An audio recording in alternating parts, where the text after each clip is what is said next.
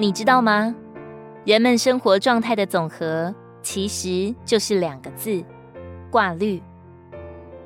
早年间，一位长者曾说过，有一次我看见盖房子的工人往上运砖，共有三人在一架梯子上，下面的人把砖递给在中间的人，中间的人再将砖递给上面的人。我看了就在想。如果中间的人不将下面那人所给他的砖再递上去，就要被继续不断送给他的砖压坏了。我们今天也是如此。我们若不把我们的挂虑都交在主手中，世界所给我们的挂虑就要压垮我们。我们不要把忧愁都握在自己的手里，乃是要把它转交给他。人的一生。从呱呱坠地到入学之前，似乎都是无忧无虑的。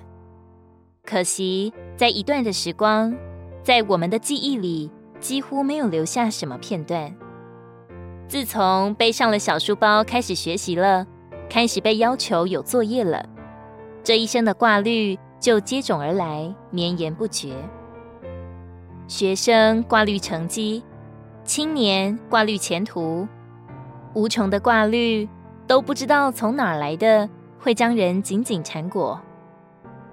再过几年，事事心有余而力不足，挂虑越发终日萦绕心头，挥之不去。这些似乎都是人之常情，然而圣经上却说，应当一无挂虑。我们以为挂虑自然是有很多的理由的。但是神却认为，我们没有一个理由可以挂虑，所有的挂虑都是不合理的。我们想，有太多的事皆是不如意的，都是不在自己的把握之中的，怎么可以不挂虑呢？但是他既然说应当一无挂虑，就没有一个挂虑是应当的，是被许可的。每一个挂虑。都在他的禁止项目中。当我们学着将凡事都带到他面前的时候，学着一件一件交托给他的时候，结果就能得到那超越人所能理解的平安。愿我们常常受提醒，学着交出愁绪，从他而来的喜乐就必定充满我们，使我们超越一切的搅扰。走出愁云惨雾，活力康壮向前。